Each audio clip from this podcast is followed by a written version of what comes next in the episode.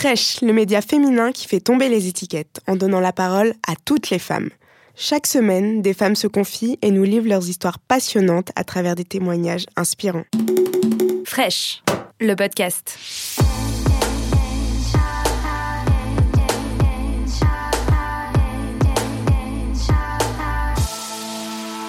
Vous êtes seul devant votre miroir face à ce téton manquant, il n'y a personne autour de vous pour vous rassurer et pour vous donner confiance en vous. J'ai travaillé pendant 15 ans dans le développement de nouvelles molécules contre le cancer et euh, j'ai fait une expérience plus personnelle du cancer à travers euh, ma petite fille qui, à l'âge de 10 mois, a développé une leucémie aiguë. Ça m'a donné envie de changer un peu ma façon de gérer euh, mon rapport avec la maladie et mon rapport avec les patients. J'ai décidé d'humaniser un petit peu mon parcours professionnel et j'ai rencontré un tatoueur américain qui s'appelle Vinnie Myers qui tatoue les tétons à des personnes qui ont eu une ablation du sein, une mastectomie. J'ai arrêté mon activité professionnelle, je me suis formée au tatouage, tatouage médical. Et ensuite, je suis partie aux États-Unis euh, pour développer vraiment l'accès au tatouage qu'on appelle 3D, qui est un trompe-l'œil de reconstruction du mamelon et de l'aréole, donc euh, après une mastectomie. Il y a un peu plus d'un an, j'ai ouvert euh, le premier salon de tatouage dédié uniquement à cette technique qui s'appelle The Teton Tattoo Shop. L'impact de cette reconstruction du mamelon, il est très important parce que c'est vraiment ce qui va faire qu'on passe d'un volume de peau et de prothèses parfois que les femmes ont du mal à se réapproprier. Euh, elles appellent pas ça un sein. Souvent, elles appellent ça une masse, une boule. Je suis un chameau, j'ai une bosse. Et c'est difficile de les voir qualifier cette partie de leur corps euh, comme quelque chose qu'elles rejettent. Le but de ce type de tatouage, c'est de leur permettre de se réapproprier cette zone de leur corps, de réapprivoiser leur image corporelle et du coup de renouer avec tout ce que la féminité euh, peut signifier dans leur vie.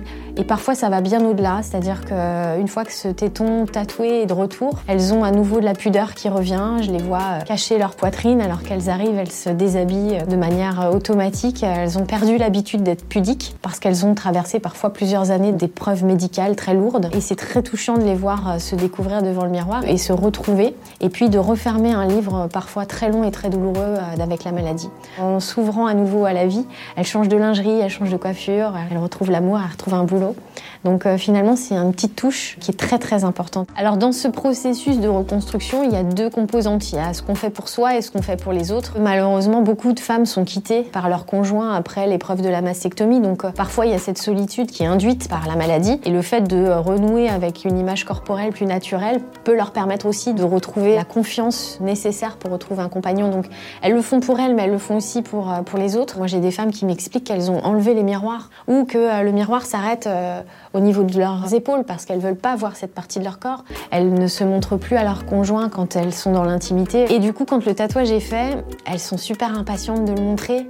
Et quand le conjoint vient en séance, je le fais intervenir aussi, je lui demande son avis. C'est lui qui a connu cette poitrine. J'aime bien euh, les engager aussi à communiquer ensemble et à jouer autour de cette symbolique euh, du couple. Ça permet de renouer plein de choses. Au-delà d'un simple tatouage, on a vraiment euh, un lien social, un lien sociétal qui se remet en place. Les tatoueurs sont pas forcément très à l'aise avec la dimension de la maladie. Il faut avoir une certaine psychologie, il faut avoir envie d'accueillir des gens qui ont subi des épreuves difficiles. Ça demande une technicité particulière par rapport au tatouage sur les cicatrices. C'est en train d'être un petit peu mis en place parce que les chirurgiens euh, ont été très rapidement conquis par cette nouvelle euh, technique parce qu'on doit prendre en considération qu'il s'agit de gens qui ont été malades, qui ont une psychologie particulière, mais surtout qui ont une capacité à cicatriser qui est différente de la population générale. Cette nouvelle branche du tatouage, elle n'est pas à contre-courant parce qu'en fait, euh, bah, c'est le même principe. On procure du bien-être, on réconcilie les gens avec leur corps et ça, c'est tout l'apport de l'art. Parce qu'il y a vraiment un enjeu sociétal important. En reconstruisant euh, l'estime de soi, on redonne de la valeur aux personnes qui ont été malades, on leur permet de se réinsérer dans la société. Moi, je suis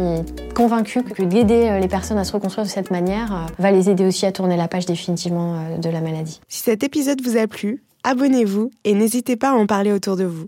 On se retrouve la semaine prochaine pour un nouvel épisode. Fraîche